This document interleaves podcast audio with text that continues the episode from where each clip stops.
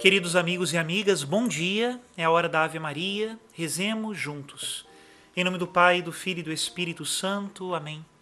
O anjo do Senhor anunciou a Maria e ela concebeu do Espírito Santo. Ave Maria, cheia de graça, o Senhor é convosco. Bendita sois vós entre as mulheres, bendito é o fruto do vosso ventre, Jesus. Santa Maria, Mãe de Deus, rogai por nós, pecadores, agora e na hora de nossa morte. Amém. Eis aqui a escrava do Senhor Faça-se em mim segundo a vossa palavra.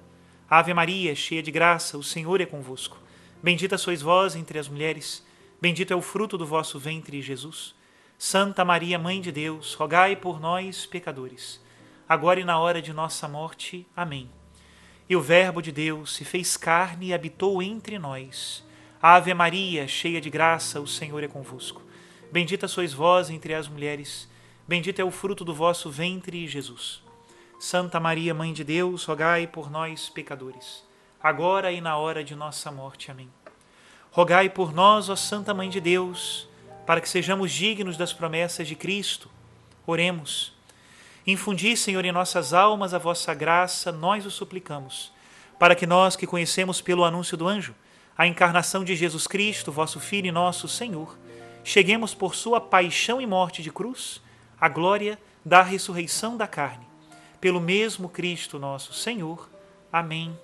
Em nome do Pai, do Filho e do Espírito Santo. Amém. Queridos irmãos e irmãs, hoje é domingo, dia do Senhor, e por isso o nosso alimento privilegiado da palavra de Deus de hoje é o alimento da liturgia da palavra da missa. E nesse domingo sétimo do tempo comum, Jesus Cristo vai nos falar sobre o amor aos inimigos e fazer o bem àqueles que nos perseguem e odeiam. É uma palavra dura do Evangelho e precisamos meditá-la com coragem. Nos ajuda na meditação de hoje o cardeal Raniero Cantalamessa numa das suas homilias.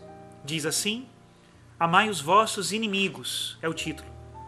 Há três domingos, com a proclamação das bem-aventuranças, tivemos a oportunidade de refletir sobre o tema do cristão quanto ao uso da força e da violência. Na primeira parte, o evangelho de hoje retoma aquele tema exemplificando-o. Jesus cancela a antiga máxima dada por Moisés ao seu povo: olho por olho, dente por dente. A ela opõe uma ética revolucionária e até então inaudita sobre a terra. Não te oponhas ao malvado, diz Jesus. Se alguém te bate na face direita, oferece-lhe também a esquerda. Quem quer ridicularizar o evangelho geralmente começa por aqui, pois é muito fácil distorcer estas palavras. Que seria de um mundo no qual, em vez de se opor e exigir justiça, se oferecesse a quem ofende a outra face? Mas isso é pouco ainda. Jesus não se contenta com esta não resistência passiva, praticada, em algum caso, também pelos sábios estoicos de seu tempo. Na segunda parte do trecho evangélico, vai mais além e diz a seus discípulos para amar até mesmo o inimigo. Tendes ouvido o que foi dito: amarás o teu próximo e poderás odiar o teu inimigo. Eu, porém, vos digo: amai vossos inimigos, fazei bem aos que vos odeiam, orai pelos que vos maltratam e perseguem. Até este ponto, ninguém se tinha aventurado antes do Senhor Jesus. Esta é a verdadeira revolução evangélica, diz o filósofo Hegel quando se reconhece a suprema honra de uma existência desonrada, se agridem e se dissolvem até ao mais profundo todos os vínculos da convivência humana. Muitos ouvintes do Evangelho, neste ponto, são tentados a dizer, como os hebreus: Este discurso é duro demais, quem o pode compreender? E são tentados a ir embora. Não podemos retê-los, dizendo-lhes, para os tranquilizar, que Jesus aqui usa uma linguagem intencionalmente paradoxal e exagerada para chamar a atenção e que não deve ser tomada ao pé da letra. De fato, este é um expediente do qual se lança mão de vez em quando, mas é ilusório. Indo nesta linha, dever-se-ia cancelar quase todo o Evangelho, tomando-o como exagero figurado. Este é, com efeito, o princípio do fim uma contestação radical dos lugares comuns e do bom senso humano. Este diz: Ama a quem te ama e saúda a quem te saúda. Jesus, ao invés, afirma: Se amais os que vos amam, que mérito tendes? Não fazem isso também os pagãos? É preciso, por isso, manter intacto o sentido das palavras de Cristo e procurar, em vez disso, entender o seu profundo significado. Por que o homem deve opor-se aos seus instintos mais imediatos que o impelem a reagir à ofensa, a revidar e a vingar-se? A resposta é: porque somente assim é que se é filho do Pai Celeste, que faz surgir o sol sobre os maus e sobre os bons, faz chover sobre justos e sobre injustos. O salmo responsorial de hoje nos chamou a atenção precisamente para esta prerrogativa de Deus. Bom e reto é o Senhor, lento na ira e grande no amor. Não nos trata segundo nossos pecados, não nos paga segundo as nossas culpas. Era coisa absurda pedir aos homens para perdoar antes de Cristo, quando também as divindades, por eles conhecidas, se mostravam vingadoras e rancorosas. Mas as coisas mudaram com Jesus ele revelou aos homens que são filhos de um Pai que doa seu sol e sua chuva também a quem o ofende. Eis então o motivo de fundo. Sede perfeitos como é perfeito vosso Pai celeste. Sede santos, porque eu, o Senhor vosso Deus, sou santo. Não odiarás o teu irmão no teu coração, não te vingarás, não guardarás rancor contra os filhos do teu povo. Sede perfeitos e sede santos, são expressões que, no contexto, significam claramente: sede perfeitos na misericórdia, sede heróicos e totalitários no perdão, como é o vosso Pai. Mas poderíamos nós ser tão perfeitos, ir até o último grau, como fez Deus, como fez Cristo, que da cruz gritou: Pai, perdoa-lhes? É muito difícil. Mas isto não impede que a meta e o ideal continuem e permaneçam os mesmos. Quem disse que Jesus veio pregar uma moral nos moldes do gosto humano? Ele veio elevar o homem à medida de Deus e não rebaixar Deus à medida do homem. Para este fim, deu-nos os meios objetivos para vencer a nós mesmos e fortalecer nossas humildes forças.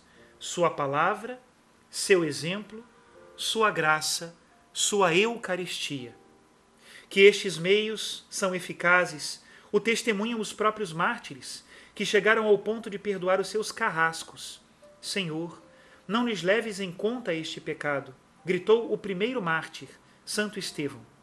Testemunham também nossos irmãos desconhecidos, que souberam vencer o mal com o bem, as ofensas com o perdão, a violência com a doçura. Porém, seriam somente estes poucos heróis que souberam perdoar até a morte os únicos que podem ser chamados de cristãos? E os outros?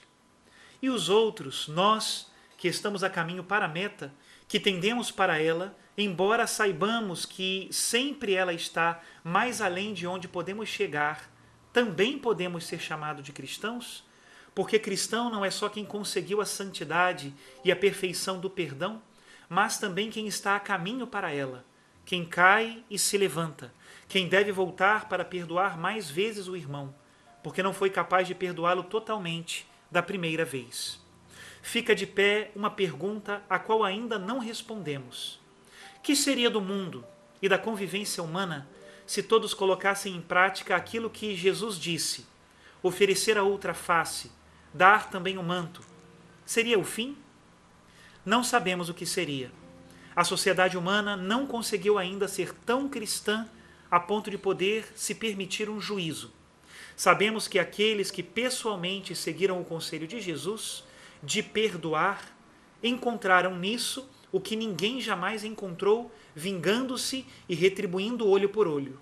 Encontraram sim a paz. Sua humanidade, que no momento da ofensa parecia humilhada e espezinhada e queria extravasar a sua cólera, não ficou machucada com o perdão mas se enriqueceu enormemente. Os humilhados e ofendidos podem ser para Jesus homens muito mais verdadeiros do que aqueles que humilham e ofendem. Perdoando, cresce-se em humanidade. A lamparina fumegante que você não apagou ilumina a você também. Muitas vezes percebe-se que se ganhou um irmão. Grandes amizades nascem de um pedido de perdão. Matrimônios em crise foram salvos e voltaram a se recompor depois de um perdão difícil. Por outro lado, sabemos o que é a convivência humana, onde não se vive o que Jesus disse, pois é isso que temos diariamente diante dos nossos olhos. Há nações em estado de conflitos latentes, por exemplo, no Oriente Médio, onde o terrorismo é a resposta a uma situação considerada ofensiva e opressiva, e a represália é a resposta ao terrorismo. Aplica-se ainda ao pé da letra o olho por olho, dente por dente. Esta é a sabedoria política dos homens. Não se percebe que esta, como diz Paulo na segunda leitura, é loucura. Não resolve nada, não rompe a corrente do mal, mas o perpetua e agrava. A vingança produz a vingança. Assim será, infelizmente, até o fim do mundo. A realidade é esta, mas nós acabamos por entender hoje que não é o Evangelho, com seu convite, que está errado, mas a realidade. Nós não deixaremos de nos impressionar, porém, pela distância entre o ideal e a realidade, mas nos colocaremos com empenho a realizar o nosso Evangelho começando ao nosso redor. Quem de nós, voltando para casa, não tem logo algum perdão suspenso para dar corajosamente? O Mestre nos espera nesta prova. Não podemos mais ser inimigos. Jesus nos tirou todos e nos restituiu como irmãos que devem ser amados. Daqui a pouco, no Pai Nosso, diremos a Deus: Perdoai as nossas ofensas, como nós perdoamos a quem nos tem ofendido. Para que não se torne uma condenação para nós, devemos nos preparar bem para o que vamos dizer e depois rezar de coração aberto e generoso, confiando no Senhor. Até aqui a citação do cardeal Raniero Cantalamessa. Não é fácil perdoar, porém este é um caminho de paz. Se vivemos entre pecadores imperfeitos, qual seria o nosso caminho de paz se não perdoar e pedir perdão? Pense nisso. Que Deus abençoe a todos. Em nome do Pai, do Filho e do Espírito Santo. Amém.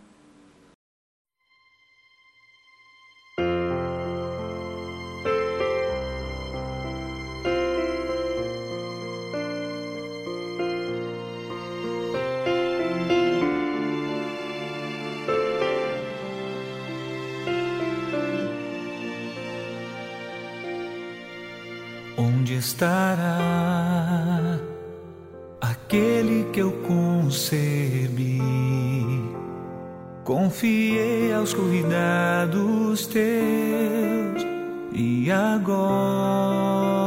não está aqui. Onde andará o que um dia se descuidou? Acaso os erros que cometeu são maiores que os teus?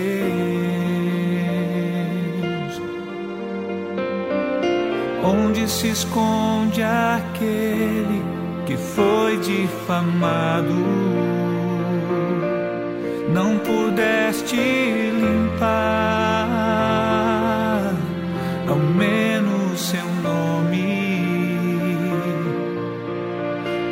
sou eu, se ele sofre, sou eu. Falam de mim, pois seu rosto é o meu.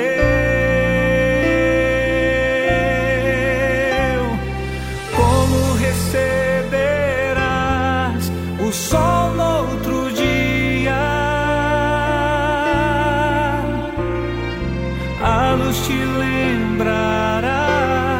o semblante dele em cada manhã verá sua imagem até que consoles o meu coração. Onde está o teu irmão?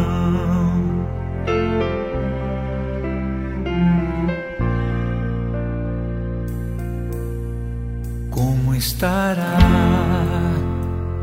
aquele que adoeceu quando a enfermidade chegou. Teu compromisso acabou. Como andará o que era de tua casa? Novamente responderás: Acaso sou eu, o seu guarda? Braços fortes te dei para levantá-lo, meu amor eu te dei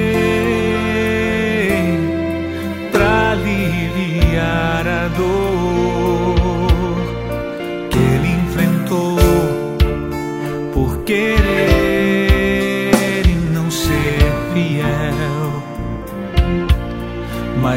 Igual a ti, ele espera o céu.